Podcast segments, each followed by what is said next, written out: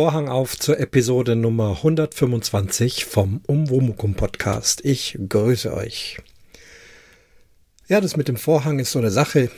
Ähm, die ersten Konzerte werden schon wieder abgesagt. Die Corona-Lage geht wieder los. Ich will darüber aber jetzt nicht diskutieren. Und ich habe beschlossen, trotzdem den Vorhang aufzulassen, denn es ist der Vorhang für die Umwomukum-Show. Und die mache ich gerne weiter.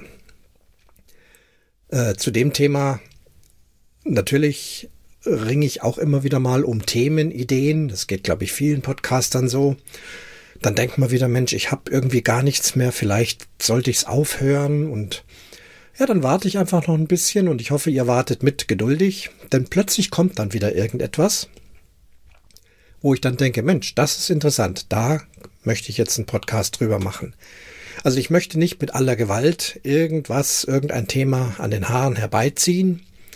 Deswegen schon von Anfang an ja auch keine regelmäßige Veröffentlichung. Gibt ja Podcasts, die veröffentlichen regelmäßig, haben auch sicher immer gute Themen. Gibt aber auch manche Podcasts, da merkt man dann, ja, sie müssen halt wieder an dem und dem Tag veröffentlichen, also quatsch ich halt irgendwas. Das möchte ich eigentlich nicht möchte euch nicht länger auf die Folter spannen. Worum geht es heute? Das Thema. Es kam mir am Sonntag über den Fernseher in den Sinn. Da war mal wieder Tatort angesagt. Ein Tatort aus München mit dem Namen Dreams. Und da ging es viel um Musik, um Probespiel und auch um das Kultur Kulturzentrum in München am Gasteig. Und dazu gäbe es einiges zu sagen. Vorher gibt es aber Kommentare zur letzten Episode, die 124. Mensch, ich muss mein Handy wieder ausmachen, jedes Mal dasselbe. Ich brauche nämlich mein Handy, um die Kommentare zu lesen. Sitze hier übrigens in meiner kleinen Wärmesauna, die jetzt seit neuestem so mein Podcast-Studio ist und nehme mit dem Zoom H5 auf. Denn äh, das größere Tonstudio mit Mischpult und Rode und so weiter, falls ihr euch wundert, warum die Qualität etwas anders ist. Ich hoffe, sie ist gut genug. Ja, es ist einfach in meinem Zimmer gerade kein Platz, da geht's drunter und drüber. Da stehen noch Homeoffice-Computer und dann Pfeile bauen und Rohre bauen für die Oboe und alles auf einem Schreibtisch. Das war mir jetzt einfach zu aufwendig, das immer aufzubauen. Deswegen sitze ich mit dem Zoom hier in der Sauna. So, jetzt aber Kommentar zur 124. Das waren die Funkwellen aus der Spülmaschine. Punika schreibt, Hallo Christian, eine sehr amüsante Folge, wie ich finde. Sachen gibt's, die könnte man sich so gar nicht ausdenken. Liebe Grüße aus Franken von Elke.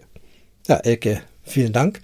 Und genau das habe ich ja gerade gesagt. Äh, das habe ich mir nicht ausgedacht. Das ist tatsächlich so gewesen. Und über Twitter kam auch noch was rein. Personal Note, denke ich, kann man ruhig veröffentlichen. Vom Jens. Äh, der Jens schreibt, Hallo Christian, danke für deine nette kleine Geschichte über deine Störungssuche im Elektrobereich. Dass es am Ende anders wie gedacht ist, kenne ich auch aus vielen Jahren der Instandhaltung. Noch etwas. Schon in meiner Ausbildung 1997 gab es keine 220 Volt mehr, sondern 230 Volt und 400 Volt statt 380 Volt. Gruß Jens. Ja, Jens, vielen Dank für die Klarstellung. Ja, 230 Volt. Ich weiß es wohl. Bin eben als Kind mit 220 Volt aufgewachsen und das sind so Dinge, wenn man das mal drin hat, dann wird man das nicht mehr los. Der Strom aus der Steckdose hat bei mir immer noch gewohnheitsmäßig 220 Volt, aber wie gesagt, ich weiß es tatsächlich auch besser.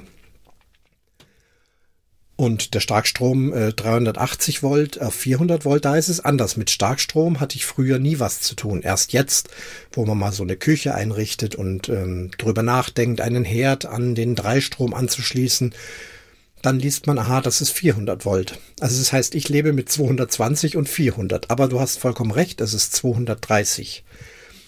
In dem Fall habe ich auch mal nachgegoogelt, wann wurde denn das umgestellt? Du schreibst 1997, hast du es so gelernt? Tatsächlich 1987 wurde das in Deutschland sukzessive von 220 auf 230 hochgeschraubt um sich der europäischen Norm anzuschließen. Und hier kommt jetzt dann auch meine Entschuldigung, warum ich es gar nicht so mitgekriegt habe. Denn der aufmerksame Hörer weiß, Mitte 1987 bin ich nach Südafrika ausgewandert und erst in der zweiten Jahreshälfte 1992 wieder zurückgekommen. Das heißt, ich habe da also keine Nachrichten verfolgt, ja, in Deutschland wird jetzt umgestellt und so weiter. Das hätte ich bestimmt mitgekriegt. Und daher habe ich das quasi verpasst. Ich sehe es aber auf jedem Elektrogerät, wo steht Anschluss. Da oft steht 220-230. Ich dachte halt immer, naja, es ist mal so, mal so. Aber es ist wohl immer 230.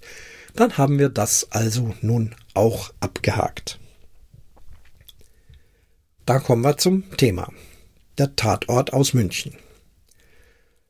Ich möchte nicht diesen Tatort kritisieren oder in der Luft zerreißen, Besserwisser sein oder sonst irgendwas, sondern einfach nur eine Art Faktencheck zu den musikalischen Aspekten in diesem Film machen. Ähnliches macht ja öfters auch mal die Polizei mit einem guten Schuss Verständnis und Humor, denn jeder weiß, die Polizeiarbeit ganz allgemein in Filmen wird eben oft auch nicht so dargestellt, wie sie in der Realität ist. Das macht man aus filmdramatischen Gründen und auch die Polizei ist da sehr verständnisvoll. Sie sagen, das dient einfach der Unterhaltung. Das sehen wir auch ganz gerne. Allerdings ist es tatsächlich in der Wirklichkeit oft ganz anders. Und so möchte ich es heute auch machen einfach mal um über das Thema sprechen, euch einen Einblick geben, wie es in so einem Probespiel tatsächlich zugeht und wie es im Film anders dargestellt wurde. Und in den meisten Fällen war mir das auch klar, weil es einfach aus filmischen Mitteln wohl dem Regisseur so besser war. Man kann ja recherchieren, ist ganz klar. Also wie gesagt, kein äh, Verriss oder Kritik, sondern einfach nur mal Gegenüberstellung. Fangen wir von vorne an. Dieser Tatort hat als Hauptschauplatz das Kulturzentrum am Gasteig in München. Dieser Name Gasteig, das ist eine bestimmte Gegend in München, die beginnt so am Rosenheimer Platz und dann geht's auf eine Anhöhe hoch bis nach Bogenhausen hin, ein recht ja, steiler Berg könnte man sagen oder Hügel, also eine, eine Steigung. Und das war früher der Gache-Steig, also ein steiler Anstieg, der Gache-Steig. Und das wurde dann verkürzt zu Gasteig. Und an dieser Stelle wurde 1984 die, das Kulturzentrum am Gasteig eröffnet. Also der Bau begann natürlich deutlich früher. Aber 1984 wurde das eröffnet. Ich weiß das so genau, denn in diesem Kulturzentrum wurde mit als erstes das Richard Strauss Konservatorium untergebracht, bei dem ich bereits schon seit eineinhalb Jahren oder fast zwei Jahren studierte. Wir waren in ganz München in Behelfsunterkünften, in Schulen und so weiter untergebracht und durften dann als Studenten tatsächlich rüberwechseln zum Gasteig. Außerdem ist dort untergebracht die große Stadtbibliothek, also mit sehr, sehr vielen Büchern, Printmedien und einer für uns Studenten sehr wertvollen Musikbibliothek. Das war also auch in diesem Zentrum untergebracht. Aber zentraler Punkt sind die Konzertsäle und da ganz vorne dran die große Philharmonie für die Münchner Philharmoniker. Der zweitgrößte Saal, der Karl-Orff-Saal, und in diesem Karl-Orff-Saal spielte auch weitgehend dieser Tatort, also immer wenn es um Bühne ging. Dieser Karl-Orff-Saal hat, glaube 800 Sitzplätze, die Philharmonie über 2000. Im Karl-Orff-Saal kann man auch die Bühne etwas runterfahren, kann also auch kleinere Opern dort aufführen, ist also etwas multifunktionell. Dann gibt's noch den kleinen Konzertsaal, das ist wirklich so für kleinere Konzerte mit nicht allzu vielen Musikern, so circa 200 Sitzplätze. Da waren wir als Studenten sehr oft und haben dort unsere Klassenvorspiele gehabt, wir hatten unsere Prüfungen, wir haben Kammermusikkonzerte gemacht, sogar kleine Orchesterkonzerte. Also da hat sich ganz viel im kleinen Konzertsaal abgespielt. Und dann gibt's noch die Blackbox, das ist also so ein ganz modernes, moderner, sehr dunkel gehaltener Würfel. Da findet dann hauptsächlich Jazz, Rock, Pop und experimentelles oder auch mal Theater statt. So viel also zum Kulturzentrum Gasteig. Äh, vielleicht dazu auch noch, äh, einiges hat sich dort auf dem Dach äh, abgespielt. Die Protagonisten, also sowohl die, Schau die Personen, die dort mitgespielt haben, also auch die Kommissare, sind also anscheinend mühelos dort oben durch eine Tür gegangen, irgendwie da hinaufgefahren und dann da auf dieses Dach gegangen. Dass man da so einfach hin kann, wäre mir neu. Also ich habe das nie mitbekommen. Ich glaube, ich hätte es mitbekommen, dass man da oben einfach so ohne weiteres aufs Dach gehen kann. Ich glaube nicht, dass man das kann. Wissen tue ich es nicht, aber ich glaube es nicht. Denn was man da so gesehen hat, von dort aus könnte man auch durchaus relativ leicht hinunterstürzen. Sei es mit Absicht oder sei es aus Versehen. Also, wie gesagt, das glaube ich schon nicht, aber aus dramatischen Gründen war das eben notwendig, dass die sich da oben auf diesem Dach aufgehalten haben. Jetzt kommen wir mal zu dem Hauptpunkt dieses Tatorts. Es ging immer um ein Probespiel. Das mit den Träumen lasse ich jetzt mal aus, der äh, Vollständigkeit halber. Ich habe auch vergessen zu sagen, aber jetzt kann ich es noch tun.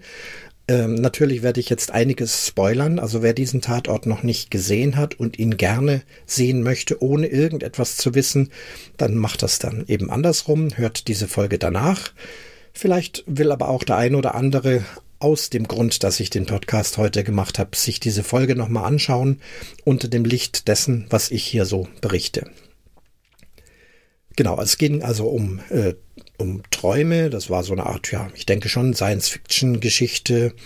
Tag, Tagträume, Wachträume, irgend sowas. Das als Therapie für Musiker und Spitzensportler Kenne ich jetzt so nicht, ist mir noch nicht untergekommen, denke ich, ist ein Fantasieprodukt tatsächlich, aber bedienen sich Profimusiker auf jeden Fall aufgrund des hohen beruflichen Drucks. Äh, sicherlich der ein oder anderen Technik, ob das nun autogenes Training ist, Yoga, Kiesertraining und so weiter und so fort. Diverse Sportarten. Bei mir zum Beispiel ja das Bogenschießen, das ja bei mir eher so was für den Kopf ist, also so in Richtung therapeutisches Bogenschießen. Ich habe also nicht vor, zu irgendwelchen Olympiaden oder Meisterschaften zu gehen. Auch das ist, äh, viele Dinge sind eben sowohl körperlich wie auch geistig. Also Yoga ist ja auch eine körperliche Sache, aber auch eine sehr geistige Sache. Und Bogenschießen will ich da durchaus auch vergleichen damit. Und da gibt's noch vieles andere. Also man hört von vielen Musikern, die sich, äh, um eben ihren Orchesteralltag bewältigen zu können, mit solchen Dingen etwas behelfen, um den Kopf auch mal wieder frei zu kriegen und vielleicht auch vom Stress runterzufahren. Das Probespiel. Das Probespiel ist ein Vorspiel, um eine feste Stelle, eine feste Anstellung, Position in einem Orchester zu bekommen. Weltweit eigentlich das Mittel, um sich Leute, Musikerinnen oder Musiker auszusuchen. Ganz selten, dass es mal anders geht. Bei einem Probespiel wird eine Stelle ausgeschrieben, es bewerben sich Musikerinnen und Musiker aus der ganzen Welt, kann man sagen. Die Bewerbungen werden einem Gremium vorgelegt, man sucht sich unter den teilweise Hunderten, wenn nicht Tausenden eingehenden Bewerbungen nach Aktenlage eine gewisse Anzahl an Musiker raus und lädt die zu einem Probespiel ein. Und wer das Probespiel dann am Ende gewinnt, bekommt auch die Stelle. Und hier wurde auch schon erwähnt, dass man dann noch ein Jahr Probezeit hat. Das trifft zu, also nicht ein halbes Jahr, wie sonst oft üblich, sondern im Orchester ist es das Probejahr und so gegen Ende des Probejahrs stimmt das Orchester nochmal ab, ob die Person im Orchester verbleibt oder das Probejahr vielleicht nicht bestanden hat, was durchaus im einen oder anderen Fall auch schon mal vorkommen kann. Nun, der Film beginnt mit einem Probespiel. Es geht also um eine junge Geigerin, die Marina heißt sie. Sie möchte sich für die Stelle in einem Münchner Orchester bewerben und vorspielen. Und zwar eine ja recht lukrative Position, die der stellvertretenden Konzertmeisterin. Der Konzertmeister oder die Konzertmeisterin, das ist bei den ersten Geigen diejenige, die vorne rechts sitzt und die ganze Geigengruppe zunächst anleitet. Das sind ja viele Geigen, die alle dieselbe Stimme spielen. Und ein Konzertmeister muss das Ganze leiten. Das heißt, so wie der Konzertmeister spielt, müssen auch alle anderen spielen. Betrifft zum Beispiel den Bogen. Spielt er den Ton mit dem Bogen nach oben oder nach unten, man nennt das Aufstrich oder Abstrich, das müssen alle gleich machen. Erstens, damit es gleich klingt und natürlich auch, damit es gut aussieht. Stellt euch vor, jeder würde da nach Gutdünken hin und her schaben. So eine Konzertmeisterin hat auch noch mehrere Aufgaben, zum Beispiel das Orchester einzustimmen, von der Oboe das A zu fragen, dann zu bedeuten, ähm, welche Gruppe soll jetzt einstimmen, auch ein bisschen für Ordnung und Disziplin sorgen, auch als Verbindung zum Dirigent. Also es ist eben ja so eine Gruppenleiter, Projektleiter, sagt man heutzutage, Aufgabe. Also diese Marina möchte vorspielen für stellvertretende Konzertmeisterin. Stellvertretend heißt, man hat natürlich nicht nur einen, sondern je nach Orchestergröße zwei, drei, manchmal sogar auch vier Konzertmeister, die sich dann da auch entsprechend abwechseln für diese Position. Der Konzertmeister sitzt immer ganz vorne rechts.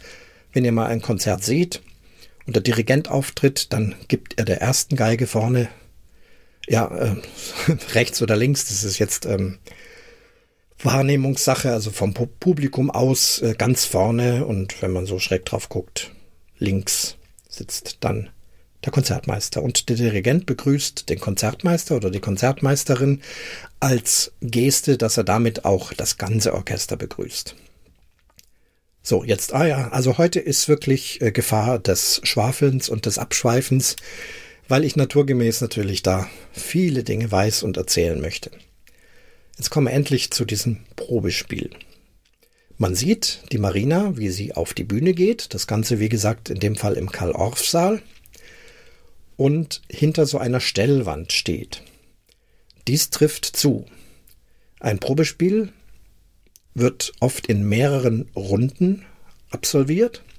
Am Anfang spielen alle vor, dann entscheidet man sich für einige und dann gibt's noch, nach dieser zweiten Runde entscheidet man wieder sich für einige, vielleicht nur noch ein oder zwei. Und in der letzten, in der dritten Runde gibt's dann so eine Art Stechen und dann hat man vielleicht eine Auswahl getroffen. Übrigens ist auch die Möglichkeit, dass niemand genommen wird. Also nicht zwangsweise. Äh, der Beste kriegt auf jeden Fall die Stelle. Es kommt immer wieder vor, dass man sich letztendlich für niemand entscheiden kann. Ja, diese Stellwände. Die erste Runde wird weltweit in aller Regel, ich muss heute ständig in aller Regel sagen, natürlich gibt es Probespiele, die immer ein bisschen anders absolviert werden, wie ich es jetzt schildere. Aber ich habe einen reichen Schatz an Probespielerfahrung, sowohl, dass ich selbst vorgespielt habe, ähm, wie auch dann später im Orchester, dass man dann in der Jury im Orchester sitzt und sich Probespiele anhört von verschiedenen Instrumenten. Und da kristallisiert sich eben doch in aller Regel ein Verfahren heraus, aber mir ist klar, das kann hier oder da bei dem einen oder anderen Orchester durchaus auch mal anders gehandhabt werden. Also erste Runde, wir sagen immer äh, lapidar hinter dem Vorhang. Es ist natürlich kein dicker Stoffvorhang, das würde den Klang ganz schön mindern und es würde dumpf klingen. Also hier wurden so drei äh, schräg aneinander gestellte Stellwände aufgestellt. Die Marina, die Musikerin, die jetzt dran war, wurde mit Nummer aufgerufen. Das trifft zu. Man darf ja nicht den Namen wissen, sondern es, du hast nur eine Nummer, die kriegst du am Anfang zugeteilt. Manchmal wird's ausgelost. Und das Orchester weiß dann auch nur, jetzt spielt eben die Nummer 7 oder die Nummer 25. Diese, dieses verdeckte Vorspielen hat eben den Sinn, dass man absolut nur die Musik hört. Man soll eben nicht wissen, ist der oder die männlich, weiblich, groß, klein, dick, dünn, schick angezogen, schlampig angezogen, ähm, Haarfarbe, Hautfarbe, Größe, was weiß ich. Alle diese Dinge sollen hier keine Rolle spielen, sondern man soll ausschließlich hören, wie derjenige spielt. Und hier war schon aus sicherlich filmischen Mitteln ähm, das nicht ganz richtig dargestellt, diese weiße Wand war sehr, ja, wie soll man sagen, durchsichtig wie ein Schattenspiel. Man hat also die Marina eigentlich komplett in ihrer Silhouette gesehen. Man hat auch, finde ich, deutlich gesehen, dass es sich hier um eine Frau handelt. Und wie gesagt, schon auch diese Information soll ja zumindest in der ersten Runde nicht preisgegeben werden. Also so ein Vorhang, eine, eine Stellwand ist absolut blickdicht und man sieht die Person nicht, die dort spielt. Das, was sie dort gespielt hat, halte ich auch für äh, aus filmischen Gründen geboten. Es wurde ja extra für diesen Film von einem Komponisten eine Musik komponiert und daraus war eben dieses Stück, teilweise lyrisch, auch mal ein bisschen äh, virtuos, aber nicht sehr schwer, soweit ich das beurteilen kann. Also sicherlich kein Stück, was man in so einem Probespiel spielen würde.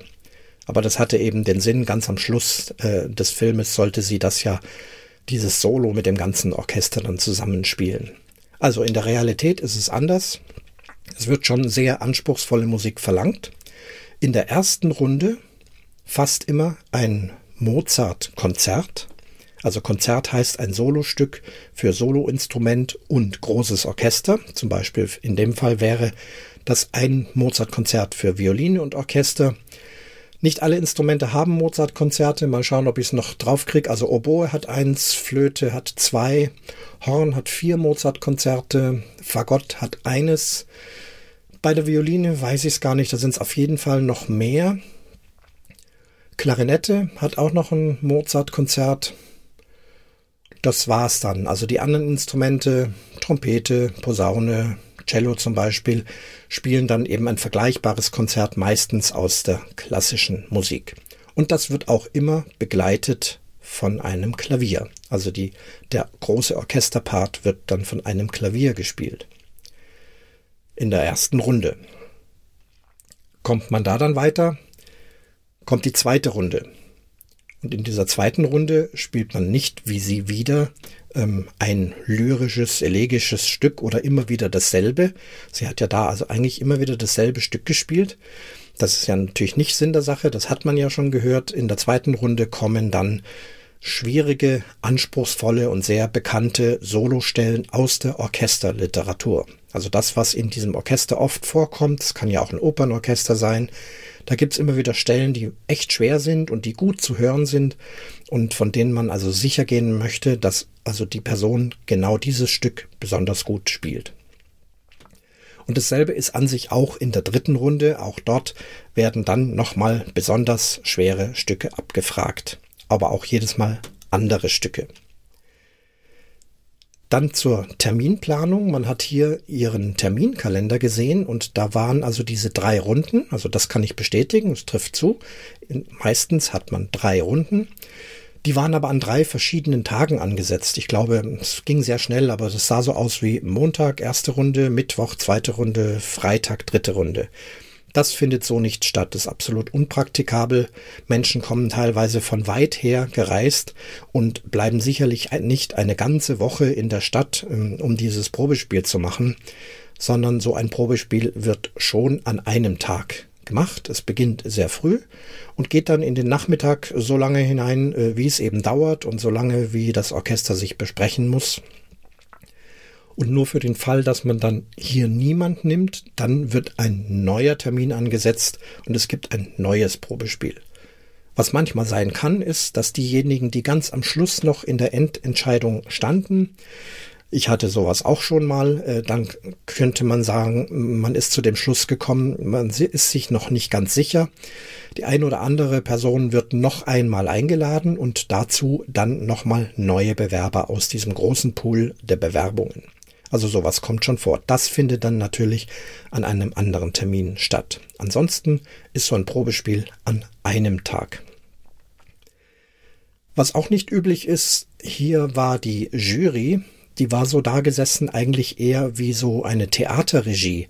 Also dass man im Publikumsraum, im Zuschauerraum so einen langen Tisch aufgestellt hat und dahinter saßen dann so sieben oder acht äh, Jurymitglieder.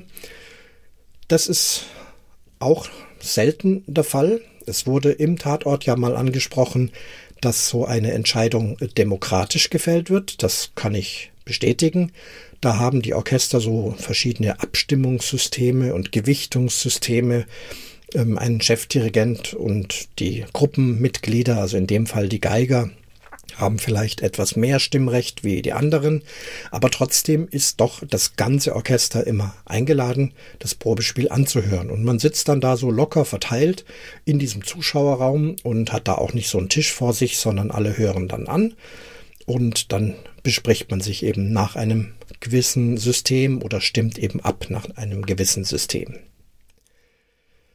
Was auch nie vorkommt, ganz sicher nicht, ist, dass äh, der Lehrer oder die, der Professor, die Professorin äh, des Spielenden mit im Juryraum anwesend ist. Hier hat ja die Professorin auch eine wichtige Rolle gespielt, die also diese Marina eben gerne in diesem Orchester untergebracht hätte. Das ist übrigens wieder etwas, was ähm, der Wahrheit entspricht. Professorinnen und Professoren haben ein großes Interesse daran, ihre Studenten in möglichst gute Orchester zu bekommen, weil das dann eben fürs eigene Renommee auch wieder sehr förderlich ist. Aber wie gesagt, dass so eine Professorin im Probespiel mit Anwesenheit anwesend ist, äh, geht gar nicht, findet nicht statt. Also es dürfen wirklich nur die Orchesterangehörigen teilnehmen. Auch sind dann später die Kommissare aus dem Tatort äh, fleißig mit dabei gewesen und haben teilweise mit dem Handy telefoniert und sind auf der Bühne rumgegangen, während das ganze Geschehen stattfand. Also auch alle diese Dinge, äh, Dinge finden äh, ganz sicher nicht statt. Sollte es da einen Polizeieinsatz geben und die Polizei dieses Probespiel äh, betreten und äh, weil es ganz dringend ist, dann würde man in dem Fall natürlich sofort abbrechen und sich dann eben um die Polizei kümmern, aber nicht fröhlich Probespiel machen und die laufen da einfach so rum. Das ist also auch sicherlich nicht der Fall. Dann gab es eine sehr skurrile Szene, das, das haben, glaube ich, viele nicht verstanden.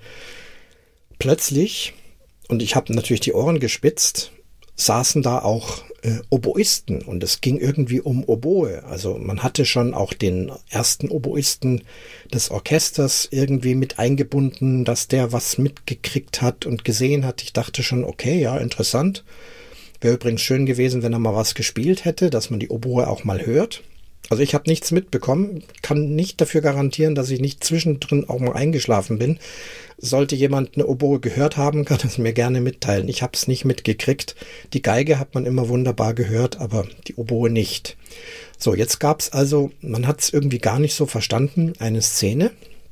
Da hat die Marina, die Geigerin, vor einem weiteren Vorspieltermin, also es war also irgendeine Runde, man hat auch nicht genau mitgekriegt, ist das jetzt die zweite Runde? Also ich glaube, es sollte die zweite Runde sein. Und ist auf die Toilette gegangen und hat dort einen jungen Mann getroffen und dem hat sie eine Tablette zugeschoben. Es war nämlich in dem Fall auch noch Thema, dass also Beruhigungsmittel, Medikamente verschiedenster Art, in dem Fall war es Ritalin, ähm, unter Musikern gehandelt wird und auch da, äh, um also den Stress abzubauen. Sowas gibt's übrigens äh, reichlich, also das mit Medikamenten äh, nachgeholfen wird, um Aufregung, Stress, Demütigungen, Mobbing und was da alles so passiert, irgendwie ertragen zu können. Also, dieses Mädel hat ihm eine Tablette gegeben. Er hat wohl angenommen, dass das eben eine Ritalin-Tablette ist. Hat sie auch genommen. Und dann in der nächsten Szene sieht man also wieder im Karl-Orff-Saal, wie also mehrere Musikerinnen und Musiker in Zuschauerraum sitzen und alle haben ihr Instrument auf dem Schoß. Da waren einige, die hatten eine Geige auf dem Schoß und einige, die hatten eine Oboe auf dem Schoß. Also erstens findet sowas gar nicht, auch wieder nicht statt. Die, diejenigen, die vorspielen, können natürlich nicht bei den anderen mit zuhören. Das gibt es nicht. Außerdem war unklar, wieso haben wir jetzt zwei verschiedene Instrumente, Oboe und Geige. Und es war auch irgendwie angeklungen, dass der junge Mann eine Art Konkurrenz für sie wäre. Das kann ja gar nicht sein. Der stellvertretende Konzertmeister ist ein Geigenspieler kein Oboenspieler. Natürlich kann es sein, dass man auch vorspielt für eine Oboenstelle. Das macht man aber sicherlich nicht am selben Tag im selben Probespiel, Sowas kommt eher bei Amateurorchestern vor, wo sich vielleicht verschiedene Instrumentalisten vorstellen, spielen ein Stückchen vor und man entscheidet dann, ob derjenige in dem Orchester mitspielen kann. Da kann es schon sein, dass da mal eine Klarinette, eine Trompete und eine Geige da ist und vorspielt. Aber jetzt im Profibereich, hier ging es doch eigentlich nur um eine Geigenstelle. Auf jeden Fall kamen sie eben auf die Idee, dass dieser junge Mann mit der Oboe vorstellt. Er ging dann auf die Bühne, steckte sein Oboenrohr auf die Oboe, soweit alles richtig, nahm das Oboenrohr auch in den Mund, soweit auch alles ganz gut richtig. Das hat man ihm schon gut gezeigt, hat eine halbwegs anständige Haltung eingenommen und ich war sehr gespannt, wie wird das jetzt wohl klingen. Aber leider kam es nicht dazu, denn dem jungen Mann wurde schlecht, er hat Wirkreize bekommen, immer schlimmer, man hat gemerkt, er muss sich jetzt gleich übergeben. Er ist dann von der Bühne gerannt und damit war für ihn dann dieses Probespiel beendet. Denn das Mädel hatte ihm eine Brechmitteltablette gegeben statt einer Ritalin-Tablette. Aber nochmal, warum sollte sie das tun? Es ging um eine Geigenstelle. Also das blieb etwas nebulös, da war es doch zu fantasievoll. Ganz am Schluss des Tatorts, das Mädel, die Marina, hat dann letztendlich diese Stelle wohl bekommen. Und es war eine Fernsehaufzeichnung, war es eine Aufzeichnung oder eine Live-Sendung? Es sollte also auf jeden Fall ein TV-Auftritt sein von diesem Stück. Das war dann wieder dieses Stück, was ein Komponist speziell für den Tatort komponiert hat. Das ganze Orchester hat gespielt. In dem Fall saßen sie dann jetzt übrigens in der großen Philharmonie. Also nicht mehr im Karl-Orff-Saal, sondern diese letzten Szenen äh, haben dann tatsächlich in der Philharmonie stattgefunden. Hier auch wiederum merkwürdig, es ist Fernsehaufnahme, der Regisseur zählt runter, Achtung, es geht gleich los, fünf, vier, drei, zwei, eins und bitte. Und auch noch während er herunterzählte, ähm, liefen also wieder Kommissare wild mit Handy telefonierend, einer auf der Bühne, einer im Zuschauerraum. Es ging wohl darum, einen Attentat zu verhindern. Das ist alles schön und gut. Aber wenn das so wäre, dann würde nicht äh, die ganze Belegschaft, das Orchester und der Regisseur völlig unbeeindruckt einfach weitermachen und diese Fernsehaufnahme äh, starten. Das haben sie dann trotzdem getan und auch während die Musik lief, wurde sich noch laut unterhalten und so weiter. Geht natürlich gar nicht.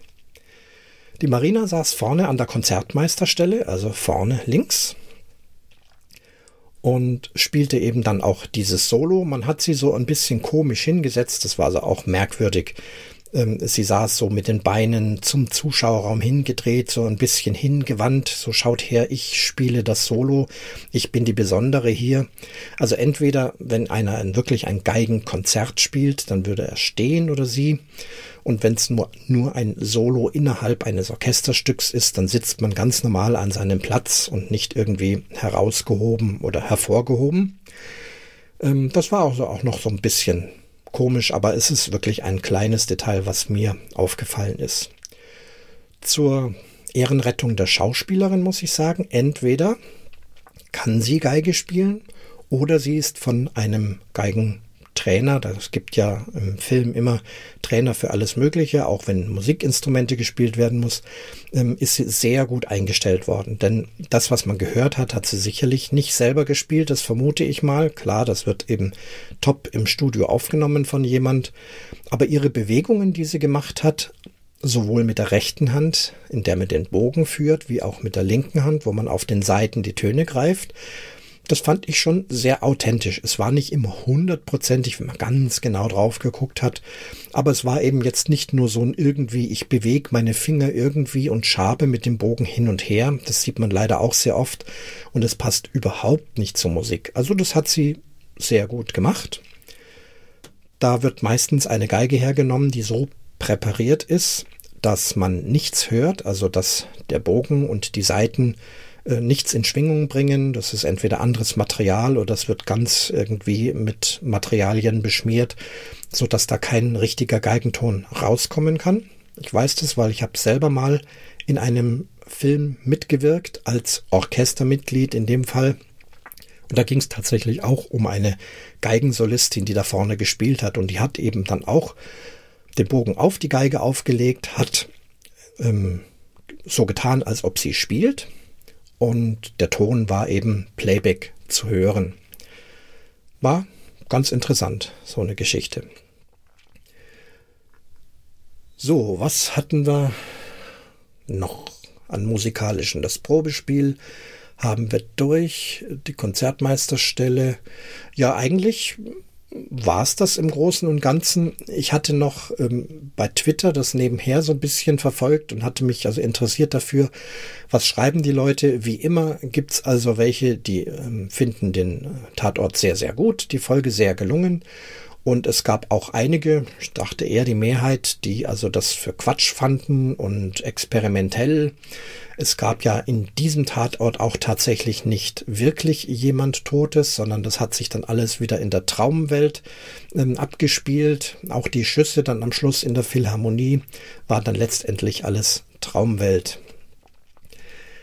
Ich selber habe diesen Tatort mit circa einer halben Stunde ähm, Zeitversatz geschaut. Wir sind einfach später heimgekommen, haben in unserem Fernseh-App die Möglichkeit, einen laufenden Film einfach von vorne noch zu sehen. Das haben wir gemacht. Äh, in Twitter war man natürlich dann mit den Bemerkungen immer schon etwas im Voraus. Ich wollte dann auch nicht zu viel Spoiler gucken, aber da war dann plötzlich ein Kommentar, der sagte, der beste Kommentar kam von dem Oboisten oben auf dem Dach. Dann dachte ich, okay, also dieser Oboist, dieser bärtige Oboist aus dem Orchester wird irgendwann auch dort oben auf dem Dach stehen und irgendeinen Spruch loslassen. Und ich bin schon sehr gespannt, was er da sagt. Im Verlauf des Tatorts fand das aber nicht statt. Und ich dachte, was meint er da? Wann kommt denn der? Der Film war zu Ende und erst einige Minuten später fiel mir dann noch, doch noch etwas ein, was ich auch gesehen hatte, denn quasi im Abspann befanden sich dann einige Musiker mit verschiedenen Instrumenten tatsächlich wieder auf diesem Dach und haben ein Stück Musik gespielt. Und da war dann auch als, ja, als Gag sozusagen dieser junge Oboist, der vorgespielt hat und der diese Brechmitteltablette genommen hatte. Und der hat dann eben auch statt zu spielen sich über die Brüstung vom Dach herunter sichtbar übergeben. Und das meinte der Twitterer wohl als äh, Kommentar, also er fand eben diesen, diese Folge zum Kotzen. Ich möchte es nicht bewerten, sondern möchte euch damit entlassen. Ähm, ein bisschen einen Einblick bekommen zu haben in die Musikwelt, wie es bei so einem Probespiel tatsächlich abspielt und wie es im filmischen Mittel gezeigt worden ist. Vielleicht gibt es ja auch noch äh, Fragen dazu. Wahrscheinlich, wenn ich jetzt den Stoppknopf drücke, fällt mir noch mehr ein. Ich könnte stundenlang reden über so ein Thema, das könnt ihr euch vorstellen, aber möchte euch jetzt auch nicht überstrapazieren.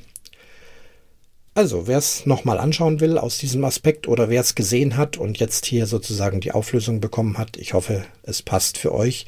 Und vielleicht auch, wer es gar nicht gesehen hat und nicht anschauen will, ähm, weiß jetzt trotzdem, wie sieht es denn aus, wenn man eine Orchesterstelle bekommen möchte. Und damit schließe ich den Vorhang zur Episode Nummer 125 vom Umwomukum Podcast.